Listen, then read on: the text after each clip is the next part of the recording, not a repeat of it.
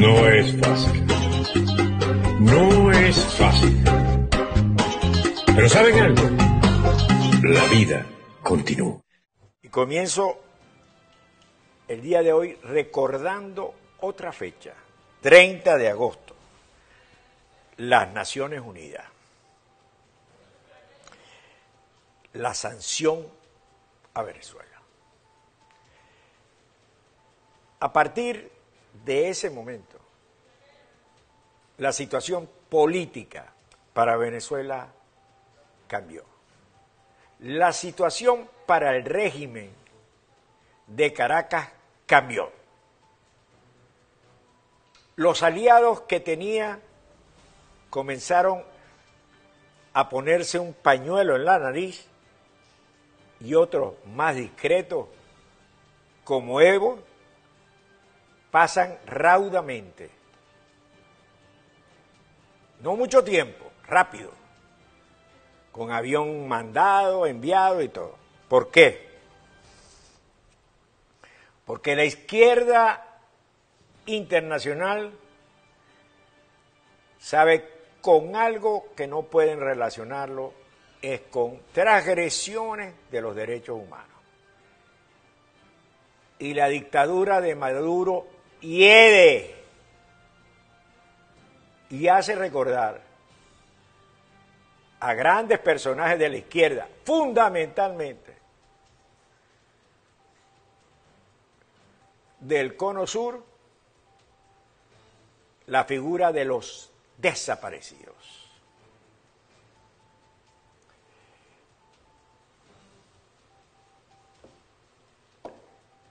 En este momento tenemos una persona en condición de desaparecido,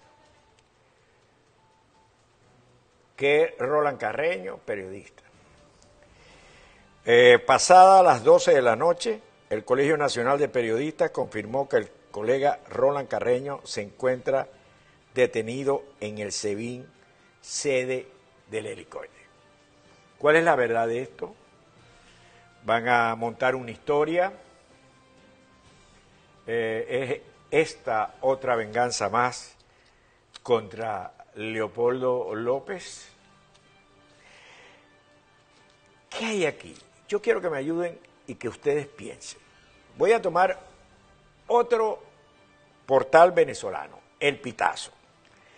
El Pitazo señala cómo las represiones y ejecuciones extrajudiciales aumentaron durante la gestión de Carmen Meléndez en Lara como gobernadora.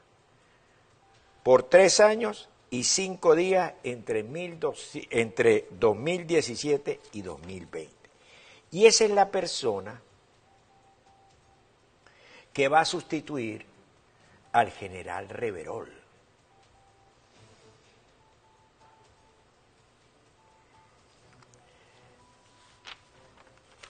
Según cifras mismas del Ministerio de Relaciones Interiores del régimen, las muertes por resistencia a la autoridad en Lara subieron en un 82%, el primer año de mandato de Carmen Meléndez. Esa es la persona indicada para sustituir a Reverol quien a su vez ha sido señalado también de transgresiones al ordenamiento jurídico. ¿Qué hay en el fondo aquí? Que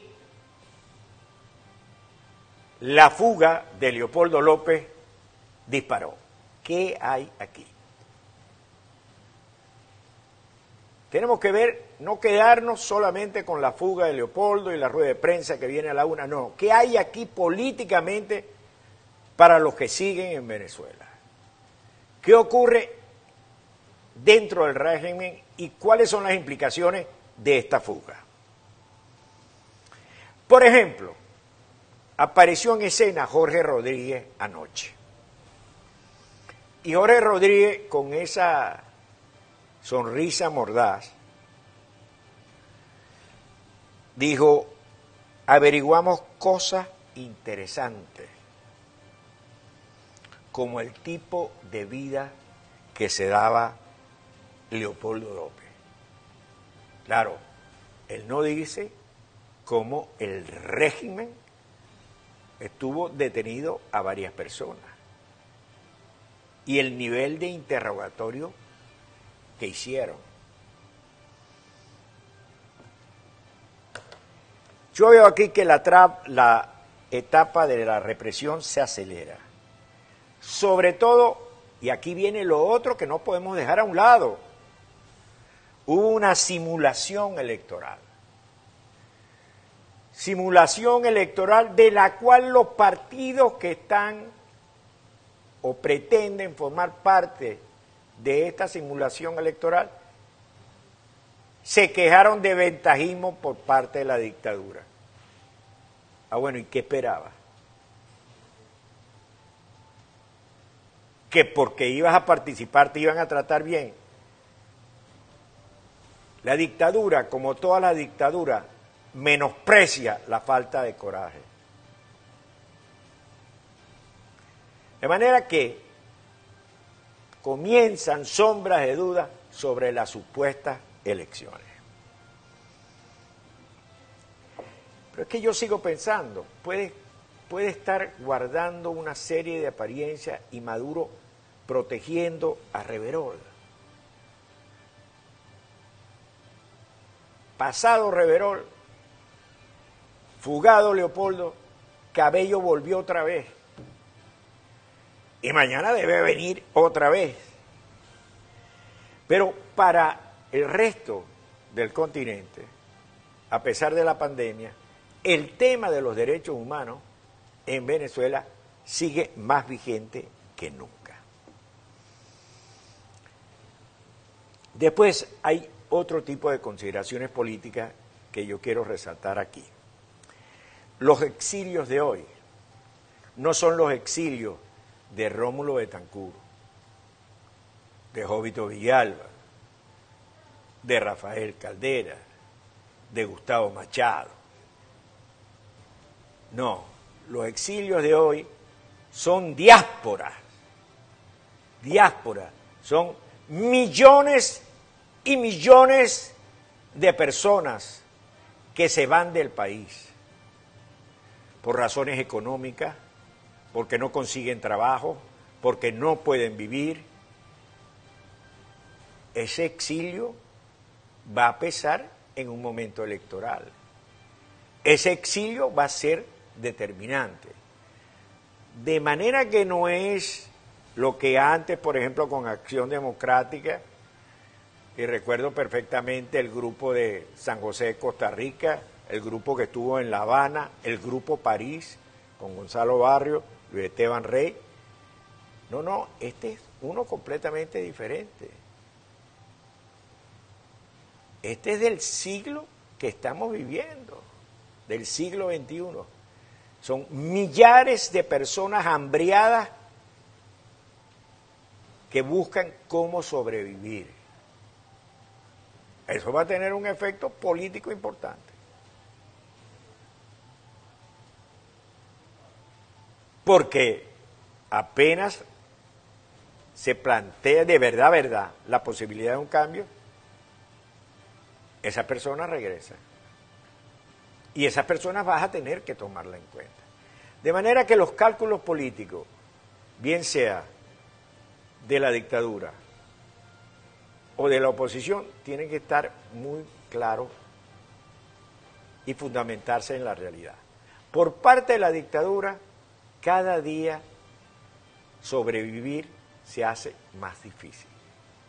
Y antes lo hacían en puño, todos unidos, todos a uno, como Fuente Ovejuna. Ahora no. Ahora la mano se abrió y este negocia sin que sepa este. Y este puede dejar a los demás en la estacada. Ojo, y eso, y ustedes lo saben muy bien, está pasando. Y va a seguir pasando. Llámese Trump, llámese Biden, llámese como se llame. Y después, Ya los amigos no lo quieren como antes. Necesitan los cobres, pero no los quieren como antes. Porque además ya no tienen cobre. Los cobres los tienen individualmente.